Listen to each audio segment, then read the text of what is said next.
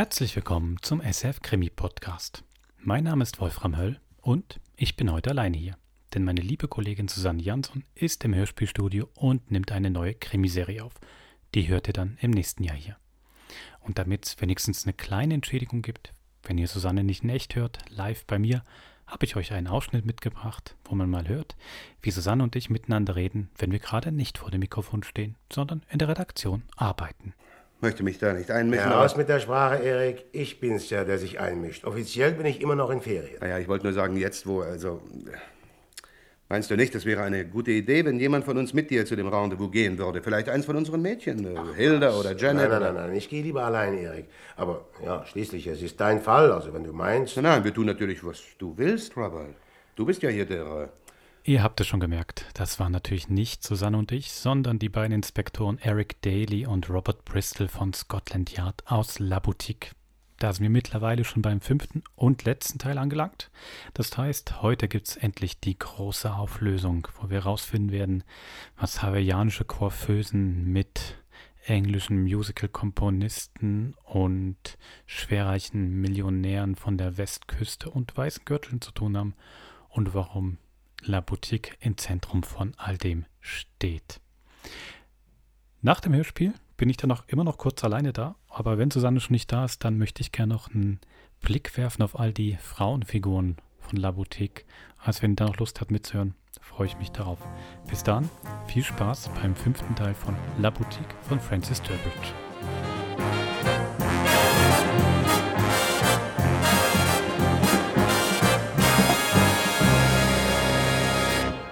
Mrs. Winter, ich habe sehr schlechte Nachrichten für Sie. Schlechte Nachrichten? Ja. Ihr Mann ist tot. Er ist ermordet worden, erschossen vor ungefähr einer Stunde. Tot? Ja. Er ist tot? Ja, es tut mir außerordentlich leid, dass ich Ihnen. Rolf Winter ist tot. Ja. Sind Sie sicher? Ja, ich bin ganz sicher. Schlechte Nachrichten, haben Sie gesagt. Schlechte Nachricht. Mrs. Winter.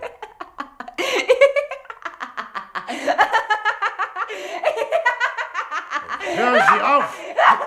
Hören Sie auf, Mrs. Winter! Aufhören! Au! Au! Bitte Sie.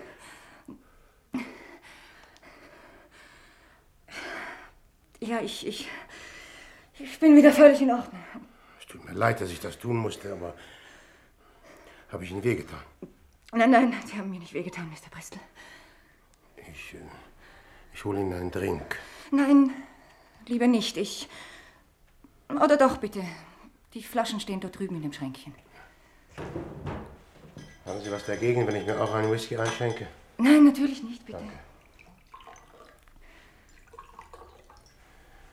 Ihr Drink, bitte.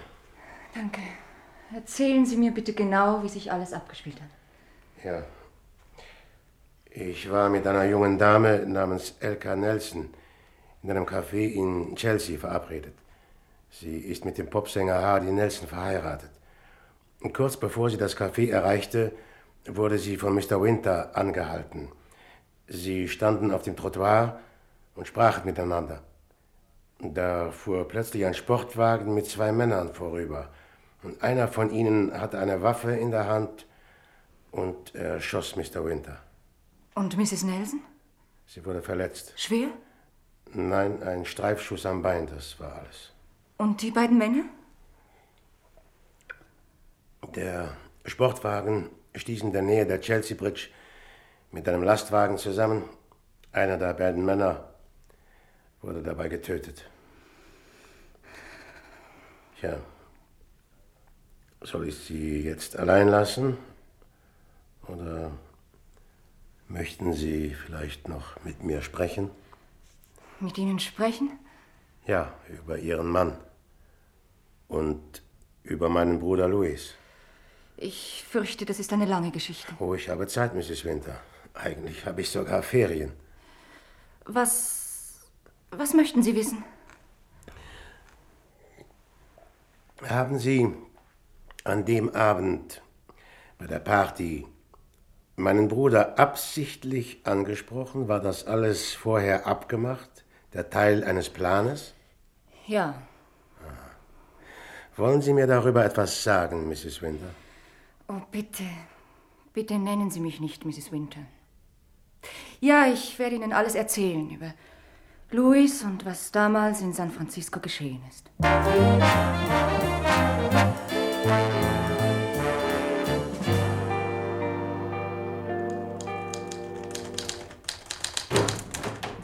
Guten Morgen, Hilda. Guten Morgen, Sir.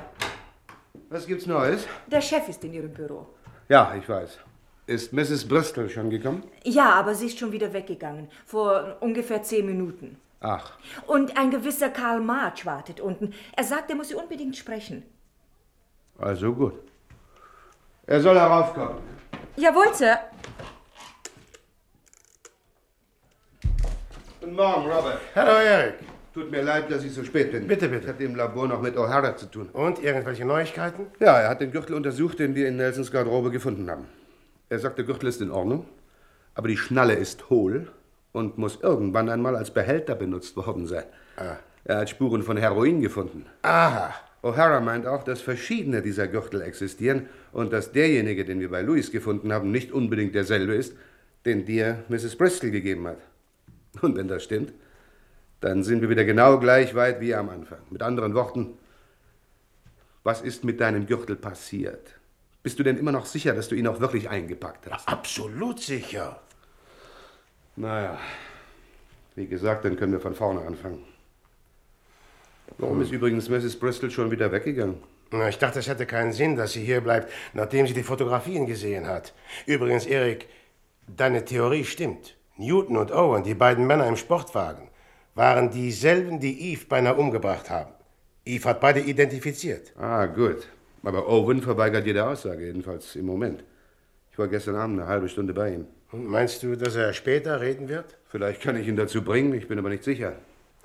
Er war aber ziemlich erschüttert, als ich ihm mitteilte, dass Newton tot ist und dass der Lastwagenchauffeur sein Bewusstsein immer noch nicht wiedererlangt hat. Ja, Dass Owen den Unfall überhaupt überlebt hat, das ist ja kaum zu glauben. Für mich ein Wunder. Das, das werde ich nie verstehen. Ja, dazu kommt, dass er nicht eine einzige Schramme hat, nicht einen Kratzer. Und der Sportwagen ist ein einziger Schrotthaufen. Ja, Mr. March ist da, Sir. Karl March? ja, der will mich offenbar sprechen. Wenn es dir lieber ist, empfange ich ihn draußen. Nein, nein, nur herein mit ihm. Also gut, Hilda. Jawohl, Sir. Und ich habe nicht die leiseste Ahnung, was der von mir will. Ich habe eine Vermutung. Hardy Nelson hat gestern Abend das Spital verlassen. Du meinst, er ist entlassen worden. Er hat sich selbst entlassen. Sobald er gehört hatte, was mit seiner Frau geschehen war, ist er einfach weggegangen. Mr. March, Sir. Bitte? Ja, bitte kommen Sie herein, Mr. March. Ich bin Inspektor Daly.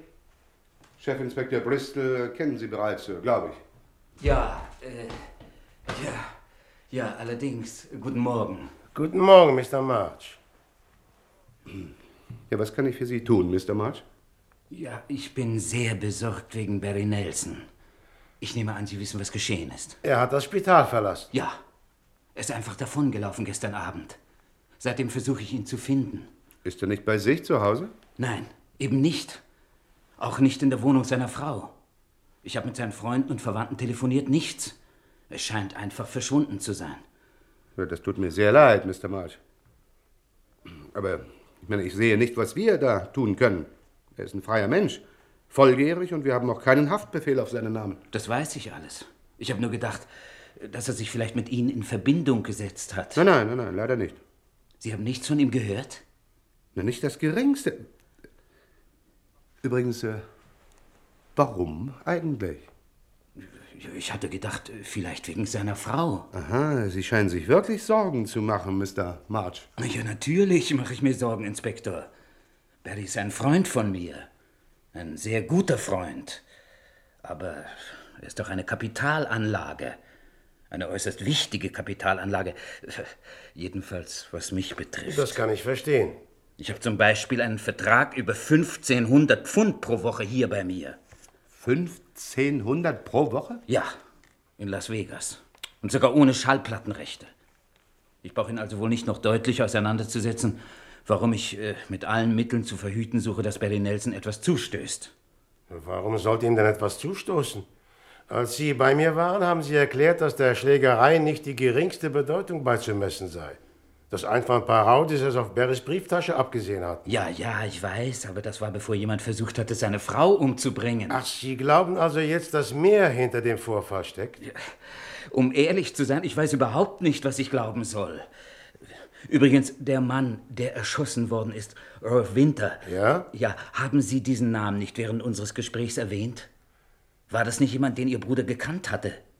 Wenn ich mich recht erinnere, sagten Sie, Louis habe Eve, äh, Mrs. Bristol, einen Brief gegeben, der an Rolf Winter adressiert war. Ja. Ja, allerdings. Und kurz darauf drangen zwei Männer. Also, was ist denn nun schon wieder? Entschuldigen Sie, Sir. Chefinspektor Talbot möchte Sie sprechen. Chefinspektor Talbot? Wie, jetzt, sofort? Ja, ich, äh, ich, ich glaube, Sir. Er sagt, es ist dringend. Ja, gut, gut. Also bitte entschuldigen Sie mich einen Moment, Mr. Marche. Was soll denn das, Hilde? Talbot ist doch in Manchester. Ja, ich weiß. Aber Hardy Nelson ist am Telefon. Ach so. Er will unbedingt mit Ihnen sprechen. Ich wollte das Gespräch nicht durchschalten für den Fall. Ja, ja, ja, ja. Ganz ausgezeichnet, Bitte. Hilde. Danke. Hallo? Was zum Teufel ist denn los? Hallo, Barry. Hier spricht Inspektor Daly. Endlich. Ich dachte schon, Sie seien ausgewandert. Ach was, wo, wo sind Sie denn? Von wo sprechen Sie? Von einer Telefonkabine in Sloan Street. Ich muss Sie dringend sprechen, Inspektor. Holen Sie mich in 20 Minuten mit einem Wagen ab. Ja, und wo genau? Im Hyde Park, beim Albert Gate. Abgemacht. Und hören Sie zu, Mann. Das ist kein Scherz. Kein Wort zu niemandem. Verstanden?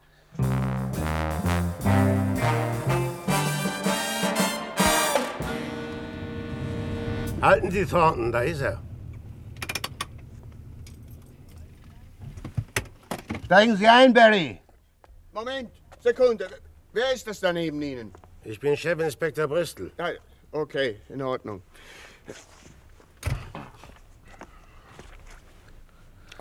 So, und wohin jetzt, Barry? Fahren Sie einfach im Park herum. Aber machen Sie, dass wir endlich hier wegkommen, Mann. Also los, Thornton. Jetzt wissen Sie, was Sie zu tun haben. Na, wie fühlen Sie sich, Barry? Wie sehe ich aus? Weiß, grauenhaft. Aber hören Sie jetzt zu, ich habe nicht viel Zeit. Meine Frau wird um 12 Uhr aus dem Spital entlassen und wir fliegen heute Nachmittag nach Sydney. Ist das alles, was Sie uns mitteilen wollten? Nein, nein, nein, natürlich nicht. Ich will Ihnen sagen, warum ich zusammengeschlagen worden bin. Also los, erzählen Sie mal. Also, also vor ein paar Tagen besuchte mich eine ehemalige Freundin. Hatte mich von ihr getrennt. Ich entdeckte, dass ich rauschgiftsüchtig war. Sie sagte, sie brauche dringend 100 Pfund und als Gegenleistung werde sie mir eine erstaunliche Geschichte erzählen. Ich war neugierig, also spielte ich mit und sie hatte tatsächlich nicht so viel versprochen. Was hat sie Ihnen erzählt, Barry? Sie sagte, mein Manager Karl March sei in eine Rauschgiftaffäre verwickelt. Aha. Er sei mit der Leiterin eines Modegeschäfts befreundet, Ja. die ebenfalls maßgebend an der Sache beteiligt sei. So. Sie gab mir den Gürtel eines Seidenkleides und sagte, ich solle ihn Karl zeigen. Ich könne dann an seiner Reaktion sofort erkennen, ob sie die Wahrheit gesagt habe oder nicht. Und? Haben Sie ihm den Gürtel gezeigt? Nein. Ich habe ihn einfach gerade herausgefragt, ob das alles stimme. Was hat er geantwortet? Er hat nur gelacht und gesagt, das Ganze sei lächerlich. Ich Trottel habe ihm geglaubt. Und am selben Abend bin ich zusammengelegt worden. Als mich Karl hinterher im Spital besuchte, sagte er, Barry, ich habe ganz den Eindruck, du hast deine Nase zu weit vorgestreckt. Kleine Kinder sollten keine dummen Fragen stellen. Aha. Ja, und weiter? Ich erzählte die ganze Geschichte meiner Frau und sie sagte, wenn ich nicht sofort der Polizei alles mitteile, würde sie es tun. Sie meinte, wenn die Polizei einmal angefangen habe, sich mit Karl March zu beschäftigen, würde mir kein Mensch mehr glauben, dass ich nicht auch in die Affäre verwickelt sei. Barry, ich finde, Sie haben eine sehr intelligente Frau. Ja. Und ich, Vollidiot, habe das eben erst herausgefunden. Aber jetzt haben wir einen Tisch gemacht und fangen von vorne an. In Australien. Sehr richtig, Mann. Ein Bruder von mir lebt dort. Er ist Coiffeur. Wir werden das Geschäft zusammen aufziehen. Hardy Nelson and Company Limited. Haute Coiffure de Dame. London, Paris, New York. Wir werden ein Vermögen herausholen. Davon bin ich bei Ihnen fest überzeugt, Barry. Sagen Sie mal, haben Sie gehört, ob Karl March meinen Bruder Louis in irgendeinem Zusammenhang erwähnt hat? Ja, ein paar Mal. Er hat ihn gehasst. Wissen Sie warum? Hatte es etwas mit seiner Arbeit, mit seiner Musik zu tun? Nein. Karl wollte nur, dass die Leute das glauben sollten. Die ganze Zeit erzählte er die hässlichsten Dinge über ihren Bruder. Machte Andeutungen, dass seine Kompositionen gar nicht von ihm stammten und ähnlichen Quatsch. nein, nein. Ich werde Ihnen den wirklichen Grund sagen, warum er ihn nicht ausstehen konnte. Und? Karl ist ein eingebildetes Aas. Er glaubt, dass jede Frau sofort auf ihn reinfällt. Naja, vor ein paar Jahren lernte er eine reiche Amerikanerin kennen. Ihrem Vater gehörte halb Texas. Karl stand schon bereit für die Endrunde. Na, bums, erschien der große Bruder auf der Szene. Sie meinen Louis? Sehr richtig. Muss ich Ihnen den Rest der Geschichte noch erzählen?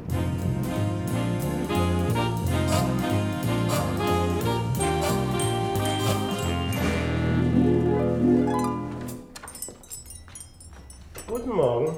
Oh, hallo. Es tut mir leid, aber Eve ist gerade zum Lunch gegangen. Das macht nichts. Das ist nicht wichtig. Sie hätten sie eigentlich noch sehen müssen. Sie ist eben erst weggegangen.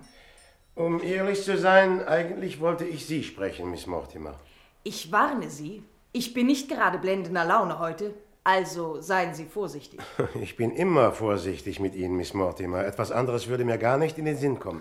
Sehr weise. Also, was wünschen Sie von mir? Ich möchte Ihnen noch ein paar Fragen stellen. Welche Überraschung. Sagen Sie, wird Ihnen diese ewige Fragerei eigentlich nie zu dumm? Nein, nein, höchstens gewisse Antworten. Ja, das kann ich mir vorstellen. Also, was wollen Sie wissen? Ich möchte mit Ihnen über Eve sprechen und ich möchte, dass Sie ganz offen mit mir sind. Ich bin immer offen. Das ist eine meiner Spezialitäten. Meine engsten Freunde behaupten sogar, ich sei gar keine Frau, sondern die Offenheit in Person. Was ist mit Eve? Was kann ich Ihnen über sie sagen, das Sie nicht schon wissen? Hat sie jemals mit Ihnen über Louis gesprochen? In der ersten Zeit unserer Zusammenarbeit sprach sie überhaupt von nichts anderem. Wann war das? Kurz nach ihrer Scheidung. Sie war noch nicht darüber hinweg und empfand die ganze Geschichte als bittere Enttäuschung. Sie meinen, sie war wütend auf Louis? Hören Sie, Sie wissen genau, wie sie sich damals fühlte, Mr. Bristol. Sie und Catherine haben sich doch rührend um sie bemüht während dieser Zeit. Miss Mortimer, Louis war mein Bruder. Trotz seiner Fehler und weiß Gott, er hatte eine Menge, mochte ich ihn sehr gern. Das wusste Eve ganz genau, damals so gut wie heute. Mit anderen Worten, Sie glauben, sie hat Ihnen nie wirklich die Wahrheit über ihre Gefühle Louis gegenüber gesagt? Ich weiß es nicht. Vielleicht hat sie die Wahrheit gesagt. Vielleicht bin ich einfach zu. Was ich von Ihnen hören möchte, Miss Mortimer, ist Ihre ganz persönliche Meinung. Basierend auf dem, was Eve Ihnen erzählt hat, weiter nichts. Nun, ich habe nie so recht an die sogenannte Hassliebe geglaubt, bis ich Eve kennenlernte. Ich gehöre zu den Leuten, die. Äh, also, wenn ich jemanden hasse, hasse ich ihn und damit basta. Aber Eve, ich muss es zugeben, ist anders. Sie pflegte von Louis zu sprechen, wie wenn sie immer noch sterblich in ihn verliebt wäre. Und dann, Handke um, hatte ich den Eindruck, dass sie ihn nicht ausstehen konnte. Verstehe. Vielen Dank, Miss Mortimer. Das ist alles, was ich wissen wollte. Darf ich Ihnen nun die 64.000 Dollar Frage stellen? Ich weiß zwar nicht, was Sie mit der 64.000 Dollar Frage meinen, aber bitte. Besteht die Möglichkeit, dass Louis von einer Frau ermordet worden ist? Ja, ich glaube schon. Inspektor Daly glaubt das auch. Eine starke, entschlossene Frau hätte Louis leicht überrumpeln können. Eine starke, entschlossene Frau? Ja. Das passt aber gar nicht zu Eve, eher zu mir.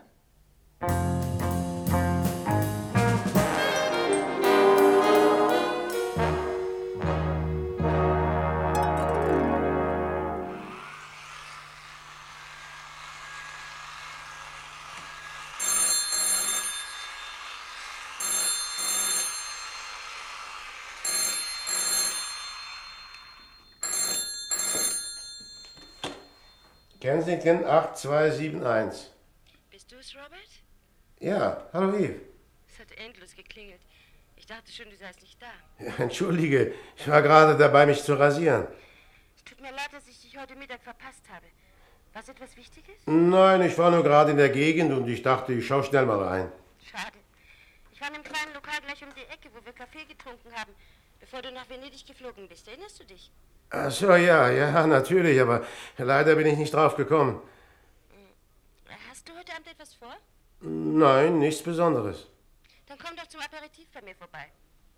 Ja, gern. Vielen Dank, Eve. Oder noch besser, ich lade dich zur Abwechslung einmal zum Nachtessen ein. Sonst führst du mich ja immer aus. Nun, Passt dir Waldos in Greek Street? ja, fein. Halb acht? Hm, ich, ich werde dort sein. Das klingt aber nicht sehr begeistert. Entschuldige, Eve. Äh, doch, das ist also ausgezeichnet. Also halb acht. Bis, bis dann also.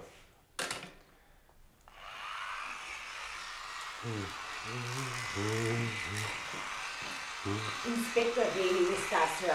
Er möchte mit Ihnen sprechen. Ah ja, richtig. Sagen Sie, man möchte bitte reinkommen. Sie sind doch heute zum Abendessen hier, nicht wahr, Sir? Oh Gott. Nein, es tut mir leid, Mrs. Webb, ich gehe aus. Ach du lieber Gott.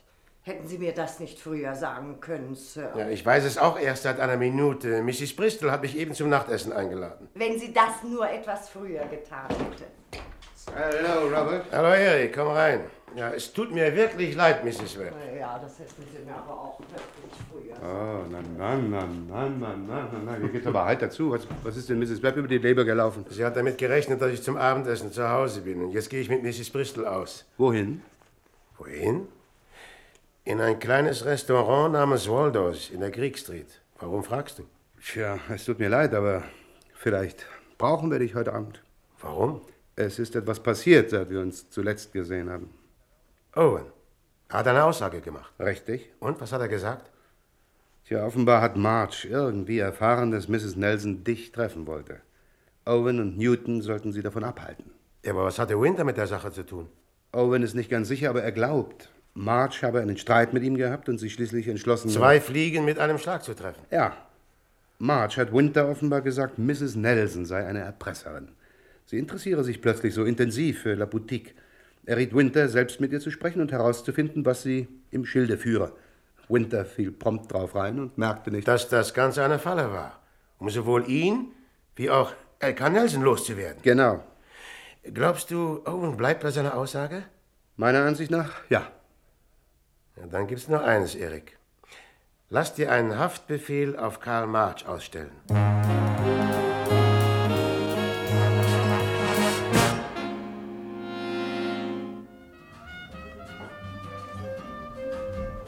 Also, das ist jetzt der berühmte Savaranda Club. Hm. Ich wollte schon lange einmal so etwas von Ihnen sehen, Sir. Ein Freund von mir hat kürzlich 150 Pfund in so einen Club gewonnen.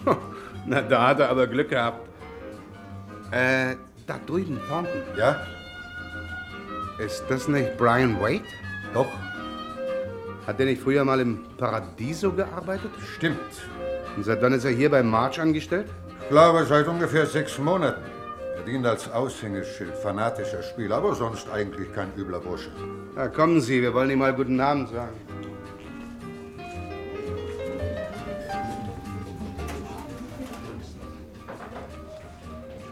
Entschuldigen Sie, äh, Mr. Wade. Wir suchen Mr. March. Ah, haben Sie eine Verabredung mit ihm? Ja, aber er weiß noch nichts davon. Was meinen Sie dann mit der... Moment, haben wir uns nicht schon mal irgendwo getroffen? Ich bin Inspektor Daly von Scotland Yard. Na natürlich, ich wusste doch, ich kenne Sie. Was kann ich für Sie tun, Inspektor? Ich habe es Ihnen bereits gesagt. Wir suchen Mr. March. Karl ist im Moment sehr beschäftigt. Immer um diese Zeit, aber wenn ich vielleicht... Wade, wir sind dienstlich hier. Seien Sie also bitte so freundlich und führen Sie uns jetzt sofort zu Mr. March. Okay, Inspektor. Äh, Hier durch bitte, sein Büro ist im ersten Stock.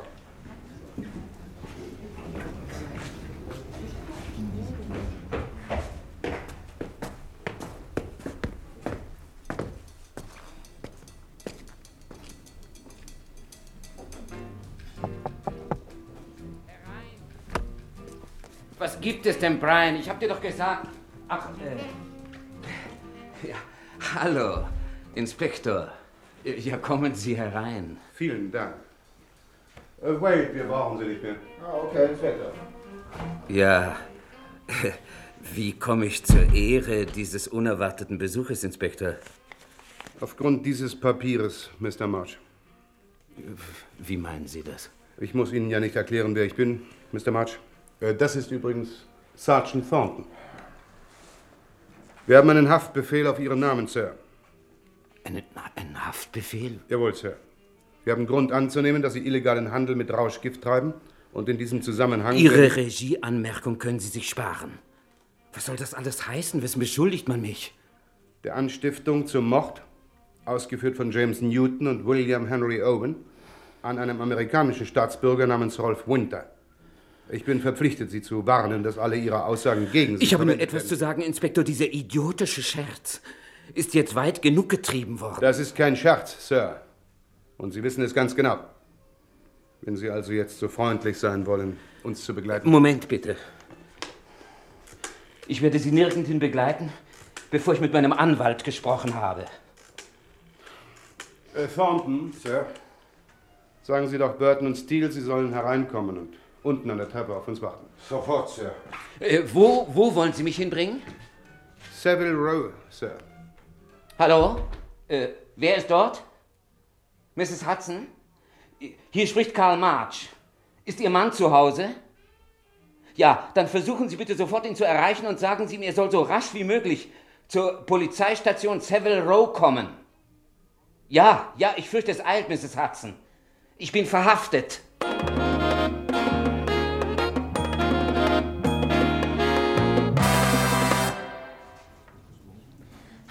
Hallo, Robert. Hallo, Eve. Bin ich zu spät? Nein, ich war ausnahmsweise einmal zu früh. Ich habe dir einen Gin and Tonic bestellt, ist das recht? Ja, ausgezeichnet. Aber hör mal, Eve, wegen dieser Einladung, also lass mich bitte. Fang jetzt nicht mit diesem Blödsinn an. Ich habe dich eingeladen und du hast die Einladung angenommen. Also schön. Das ist reizend hier. Hast du diese Nische ausgesucht? Ja, aber deswegen brauchst du nicht gleich auf dumme Gedanken zu kommen. Robert, warum bist du heute Mittag nicht ins Café gekommen?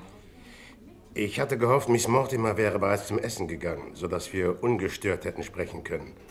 Als ich sah, dass es umgekehrt war, gab ich vor, dass ich Sie unbedingt sprechen wollte. Aber warum das alles? Eve, ich muss dir etwas sagen. Ich fürchte, es wird ein ziemlicher Schock für dich sein. Etwas über Pearl? Ja. Über Pearl Mortimer und Louis und den Mann, der erschossen wurde, Rolf Winter.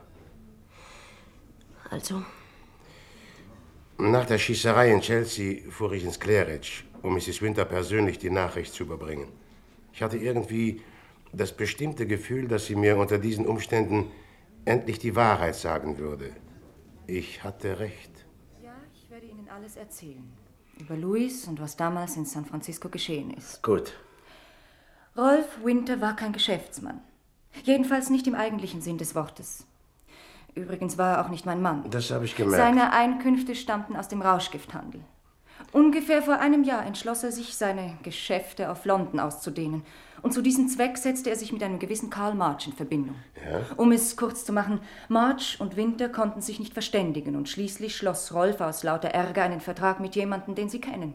Pearl Mortimer. Moment, was meinen Sie mit Vertrag? Miss Mortimer war Winters Londoner Agentin und benutzte La Boutique als Hauptquartier. Und Eve? Sie weiß nichts von der ganzen Geschichte. Sie hat keine Ahnung, was in ihrem Geschäft vor sich gegangen ist. Ah. Als Karl March von der Abmachung Wind bekam, hatte Rolf sogar gedroht, Mrs. Bristol alles zu erzählen, wenn er nicht an dem Geschäft beteiligt würde. Und weiter? Schließlich, obwohl sich die beiden nicht über den Weg trauten, kam Rolf Winter und Karl March doch noch zu einer Verständigung. Sie vereinbarten unter anderem, Eve umzubringen und Louis den Mord in die Schuhe zu schieben. Hm. War das die Idee von March? Tja, um den Ball ins Rollen zu bringen, erzählte ein gewisser John C. Reynolds ihrem Bruder irgendwelche Märchen über Rolf und ein angebliches Filmprojekt. Den Rest kennen Sie. Sie sollten sich mit Louis in San Francisco anfreunden und ihn dazu überreden, nach London zu kommen. Ja, aber im letzten Moment bekam ich Angst. Erklärte Rolf, ich wollte nichts mehr mit der ganzen Sache zu tun haben und verschwand. Aber nicht für lange. Was meinen Sie damit? Ich meine, Sie blieben nicht lange verschwunden.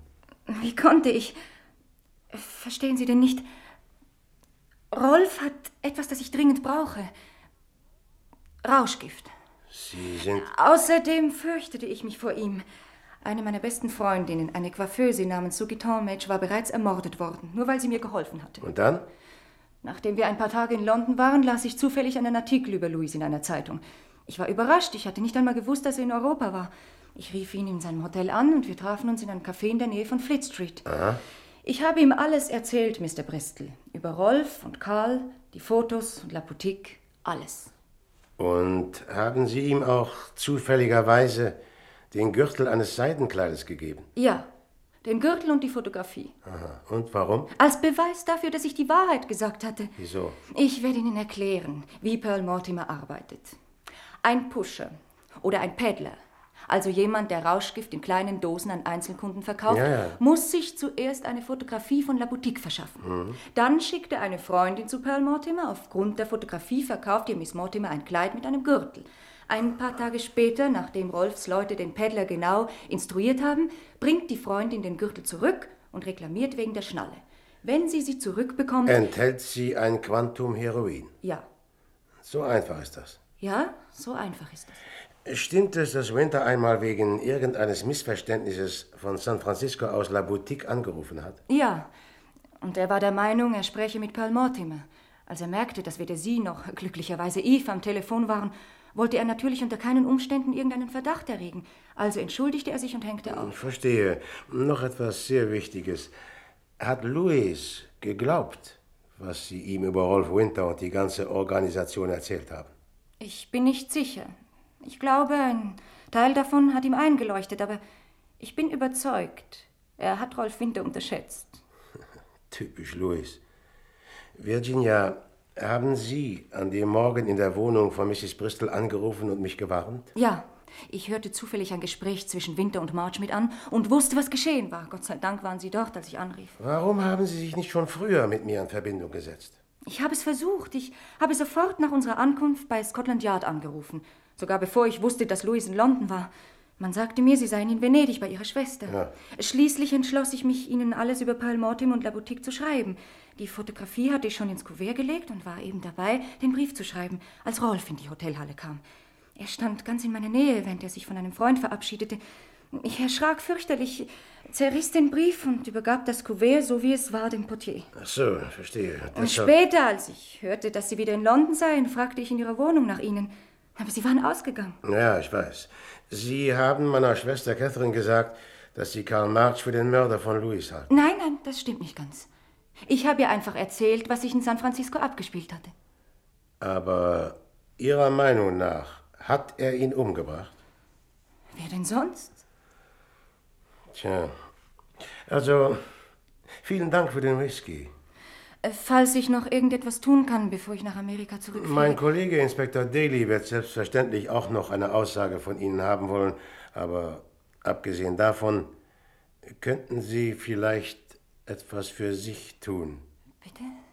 Ein Freund von mir, Dr. Stuart Hames, hat kürzlich eine Klinik in der Nähe von Scarborough eröffnet. Ich würde mich freuen, wenn Sie sich entschließen könnten, für ein paar Monate dorthin zu gehen. Es tut mir leid, Mr. Bristol, aber Sie lehnen ab, es ist nicht, dass ich ablehne, aber aber ich will Sie nicht enttäuschen, Mr. Bristol, aber ich habe das schon zweimal versucht. Einmal in Chicago. Robert, das habe ich alles nicht gewusst, ich schwör's dir. Sogar jetzt kann ich's kaum glauben. Du sagst, Pearl hat mich und das Geschäft diese ganze Zeit nur für ihre Zwecke ausgenützt. Ja, und nicht nur das. Als sie merkte, dass ich mich mit dem Fall beschäftigte, hat sie sogar versucht, den Verdacht auf dich abzulenken. Wann hast du angefangen, sie zu verdächtigen?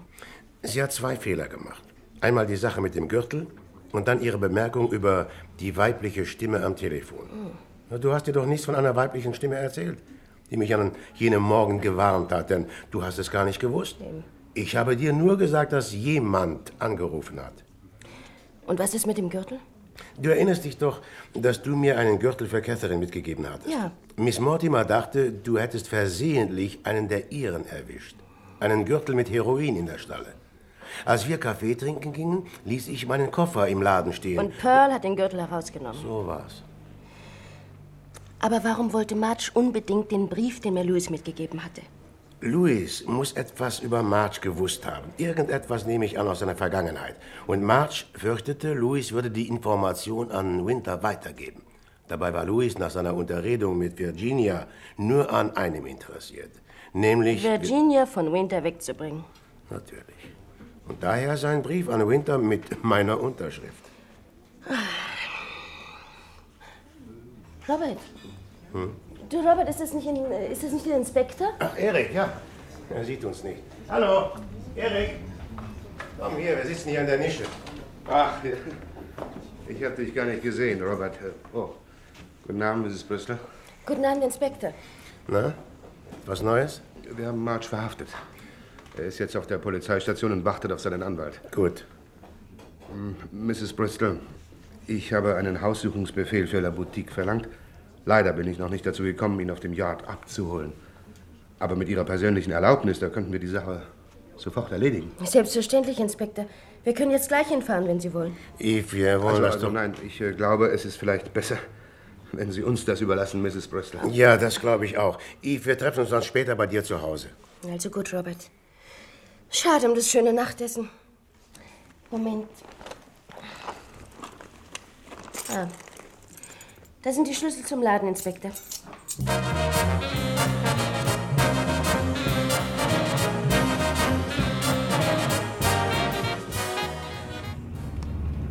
Thornton, halten Sie da an der Ecke. Jawohl, Sir.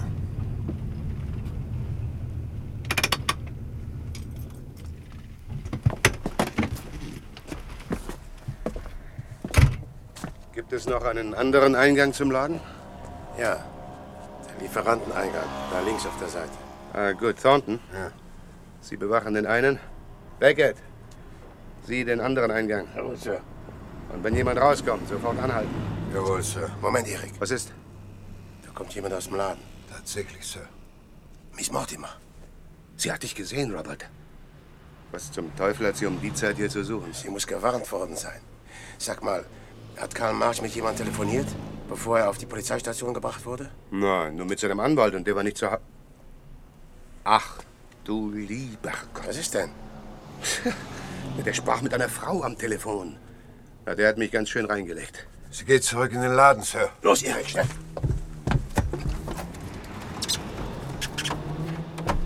Sie hat ihn hier von innen zugeriegelt. Nein, die, die, die Tür ist verrammelt. Komm, so, gut, nochmal.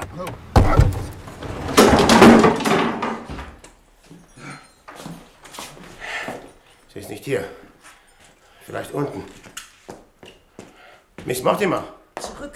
Weg von der Tür. Miss Mortimer, machen Sie keine Dummheiten. Legen Sie die Pistole weg. Sie haben gehört, was ich gesagt habe. Miss Mortimer, seien Sie bitte vernünftig. Ich warne Sie. Wenn Sie noch einen Schritt näher kommen, schieße ich. Bleib stehen, Erik. Ich habe das Gefühl, Miss Mortimer meint es ernst. Das wäre ja nicht das erste Mal, oder irre ich mich? Gehen Sie die Treppe hinunter. Sie haben Louis umgebracht, nicht wahr, Miss Mortimer? Tun Sie, was ich sage. Beide hinunter. Und wenn wir nicht tun, was Sie sagen... Ich gebe Ihnen fünf Sekunden. Wenn Sie da nicht unten sind. Vorsicht, Erik, Vorsicht! Nimm die Pistole, Erik! Pistole! Erik, alles in Ordnung? Ah ja, ja, bis aufs Schaufenster. Vorsicht, Erik, sie will weg! Was? Weg! Stehen bleiben! Halt sie ab! Lauf nur nach! Beckett! Dort ist sie! Vorsicht! Der Wagen! Was macht sie mehr? Sie ist direkt in den Wagen hineingelaufen. Ich glaube, sie hat ihn nicht einmal gesehen, Sir. Und wie sieht's aus, Robert? Tja, ich glaube, um einen Haftbefehl brauchst du dich nicht mehr zu kümmern, Erik.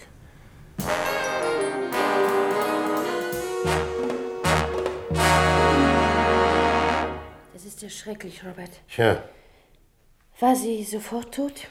nein, sie starb auf dem Weg zum Spital. In ihrer Handtasche hatte sie eine größere Menge Heroin. Offenbar war sie gewarnt worden und wollte das Zeug wegbringen.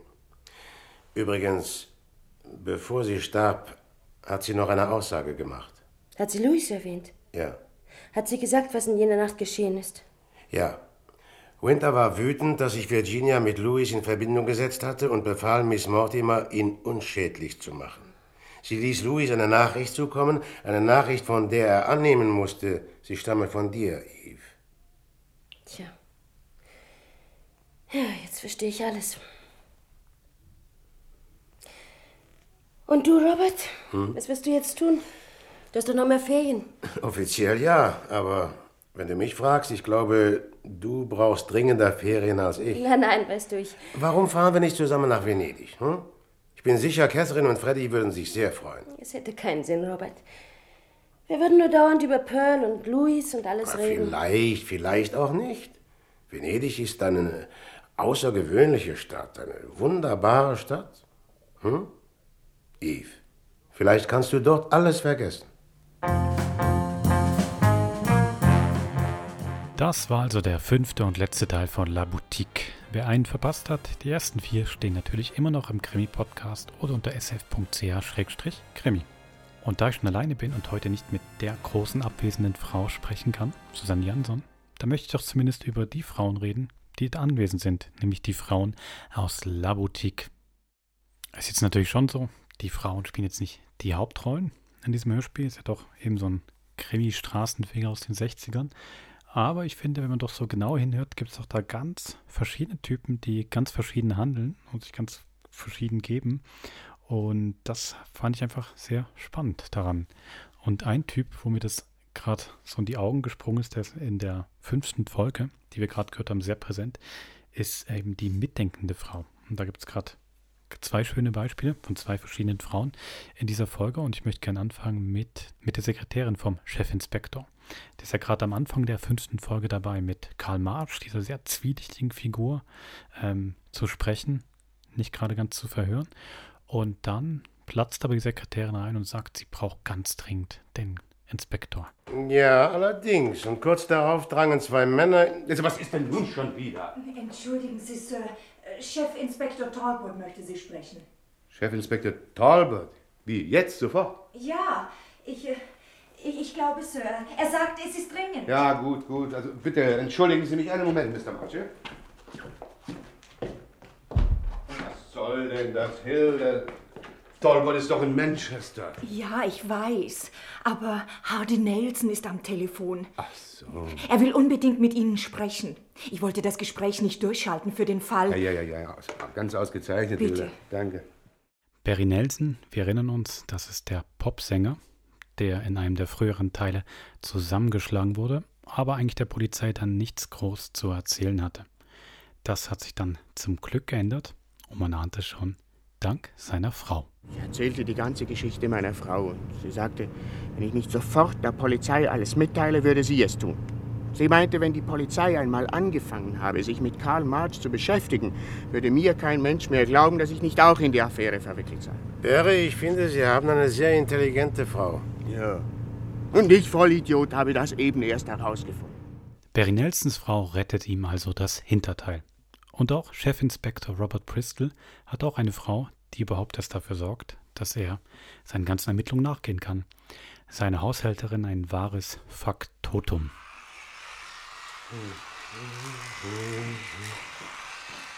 Inspektor Daly ist da, Sir. Er möchte mit Ihnen sprechen. Ah ja, richtig. Sagen Sie, man möchte bitte reinkommen. Sie sind doch heute zum Abendessen hier, nicht wahr, Sir? Oh Gott. Nein, es tut mir leid, Mrs. Webb, ich gehe aus. Ach du lieber Gott. Hätten Sie mir das nicht früher sagen können, Sir? Ja, ich weiß es auch erst seit einer Minute. Mrs. Bristol hat mich eben zum Nachtessen eingeladen. Wenn Sie das nur etwas früher getan hätte. Hallo, Robert. Hallo, Eric, komm rein. Ja, es tut mir wirklich leid, Mrs. Webb. Ja, das hätten Sie mir aber auch.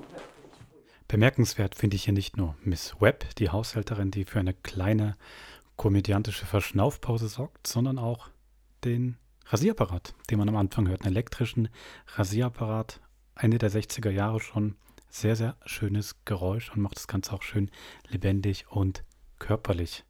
Und von diesen unterstützenden Frauenfiguren kommen wir jetzt weg und zwar zu einem ganz anderen Typ, der durch Virginia für mich verkörpert wird. Ähm, und die kann man vielleicht am besten umschreiben als Spielfigur. Ist tatsächlich wie eine Spielfigur auf einem Schachbrett, die da hin und her geschoben wird, also ohne Rücksicht auf Verluste. Von Winter. Ein Stück weit vielleicht auch von Louis Bristol, wobei der auch eine Art Spielfigur ist. Ähm, und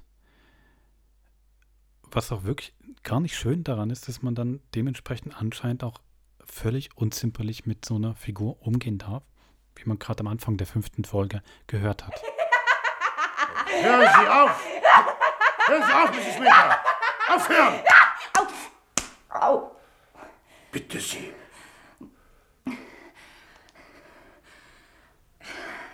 Ja, ich, ich, ich bin wieder völlig in Ordnung.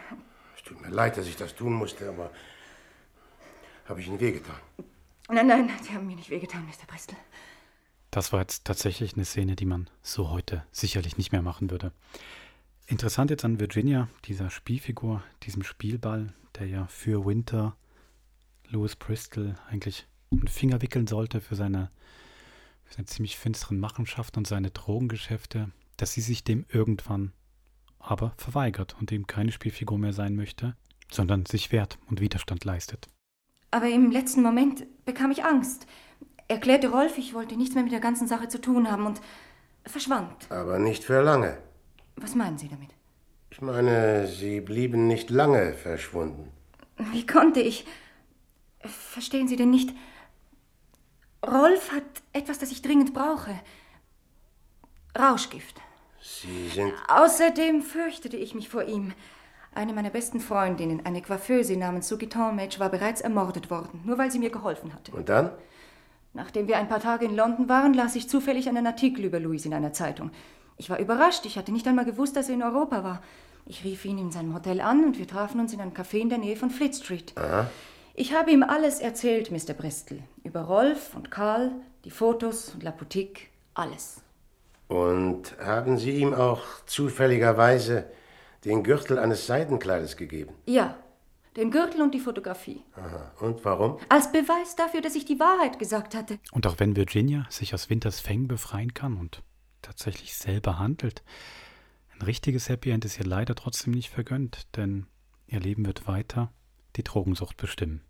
Abgesehen davon, könnten Sie vielleicht etwas für sich tun? Bitte? Ein Freund von mir, Dr. Stuart Hames, hat kürzlich eine Klinik in der Nähe von Scarborough eröffnet. Ich würde mich freuen, wenn Sie sich entschließen könnten, für ein paar Monate dorthin zu gehen. Es tut mir leid, Mr. Bristol, aber Sie lehnen ab? es ist nicht, dass ich ablehne, aber Aber? ich will Sie nicht enttäuschen, Mr. Bristol, aber ich habe das schon zweimal versucht. Einmal in Chicago. Robert, das habe ich alles nicht gewusst, ich schwör's dir. Ein wenig irritiert mich hier übrigens immer, wie Virginia dann fast einen Plauderton verfällt, wenn sie dann aufzählt, wie sie schon versucht hat, aus der Drogensucht zu entkommen. So, jetzt kommen wir nochmal zu einem ganz anderen Frauentyp und es ist für mich wirklich ein Highlight. Und zwar die Bond-Schurkin, Pearl Mortimer. Das muss ich wirklich sagen, finde ich sehr überraschend an überhaupt an dem Hörspiel, dass einer zumindest der beiden großen Bösewichte eine Frau ist. Und ähm, ich habe schon Bond Shawkin gesagt, die scheint es wirklich auch ein Stück weit auszukosten und zu zelebrieren, dass sie da die Böse ist und auch einen gewissen Vorsprung hat auf den Inspektor. Darf ich Ihnen nun die 64.000 Dollar Frage stellen? Ich weiß zwar nicht, was Sie mit der 64.000 Dollar Frage meinen, aber bitte. Besteht die Möglichkeit, dass Louis von einer Frau ermordet worden ist?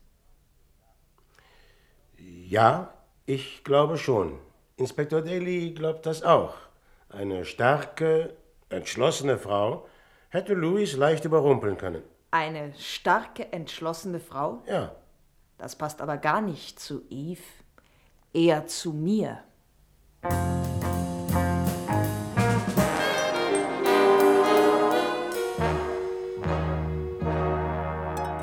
Den großen, actionreichen Showdown gibt es dann eben auch gar nicht mit Winter, dem Drogenboss, sondern mit Pearl Mortimer. Miss Mortimer! Zurück! Weg von der Tür! Miss Mortimer, machen Sie keine Dummheiten. Legen Sie die Pistole weg. Sie haben gehört, was ich gesagt habe. Miss Mortimer, seien Sie bitte vernünftig. Ich warne Sie, wenn Sie noch einen Schritt näher kommen, schieße ich. Bleib stehen, Erik. Ich habe das Gefühl, Miss Mortimer meint es ernst. Es wäre ja nicht das erste Mal, oder irre ich mich? Gehen Sie die Treppe hinunter. Sie haben Louis umgebracht, nicht wahr, Miss Mortimer? Tun Sie, was ich sage. Beide hinunter. Und wenn wir nicht tun, was Sie sagen... Ich gebe Ihnen fünf Sekunden, wenn Sie da nicht unten sind. Vorsicht, schießen! Erik, Vorsicht! Nimm die Pistole, Erik! Pistole! Das absolute Gegenstück zu Pearl ist, wie wie könnte es anders sein, ihre Geschäftspartnerin Eve. Während wirklich Pearl am Handeln ist, an diesem Drogengeschäft mit teilnimmt, ähm, dann auch nicht davor zurückschreckt, Gewalt anzuwenden, ist Eve einfach eigentlich die Geschichte über das Auge des Orkans, ein ruhender Pol, rundherum passieren Sachen, sie ist eigentlich einfach in der Mitte. Ihr Ehemann wurde umgebracht, äh, sie selber wird fast umgebracht, aber sie bleibt eigentlich still und das Einzige, was sie macht, ist immer mal wieder eine Reaktion hervorbringen und auch die in der fünften Folge, die bringt es wirklich in ihrer Knappheit für mich sehr auf den Punkt. Das ist ja schrecklich, Robert. Tja. Daneben stehen und sagen, das ist ja schrecklich, Robert. So, das ist natürlich ein bisschen überspitzt ausgedrückt. Eigentlich macht es natürlich ganz viel, dass die Eve so quasi unbewegt da ist und sich so in ihrem, in ihrem Leid eigentlich gefangen ist. Denn zum Beispiel Robert zieht ja ganz viel Energie daraus. Oder besser gesagt, verwendet sehr viel Energie darauf, Eve da rauszuholen. Schon von Anfang an merkt man, auch wenn es die Ex-Frau seines Bruders ist, er ist wirklich sehr um sie bemüht, dass es ihr gut geht. Man ahnt, vielleicht hat auch gewisse amoröse Interessen. Und auch bei der Pearl Mortimer merkt man eigentlich, dass sie die ganze Zeit auch angestachelt davon ist, wie, wie die Eve immer noch ihrem Ex-Mann nachtrauert und auch sich da so, so gehen lässt. Da merkt man wirklich, das treibt die Pearl gerade ins ganze Gegenteil. Und da muss man wirklich sagen, dieses ähm, eigentlich sehr passive von der Eve, ich glaube, das führt dann dazu, dass die anderen Figuren umso mehr Energie entwickeln. So, und genau mal so eine Energie ist ja auch ganz, ganz am Schluss, versucht dann der Robert, sie doch zu überreden, mit ihm zu verreisen. Venedig ist eine außergewöhnliche Stadt, eine wunderbare Stadt. Hm? Eve, vielleicht kannst du dort alles vergessen. So, ich hoffe, ihr hattet jetzt auch ein. So, ich hoffe, meine kleine Tour des Femmes de la Boutique hat euch ein bisschen Vergnügen bereitet und vor allem auch, dass ihr Vergnügen hattet an der fünfteiligen Hörspielserie. Wer jetzt gerade noch Lust bekommen hat, nach Venedig zu reisen auf kriminalistischen Spuren, dem sei der Krimi-Dreiteiler Tod in Venedig sehr empfohlen. Ich verlinke den in den Shownotes, der war auch im Krimi-Podcast. Und nächste Woche gibt es hier auf jeden Fall ein Wiederhören mit der eigentlichen Grande Dame du Krimi-Podcast, Susanne Jansson. Bis dann, habt eine gute Woche und macht's gut.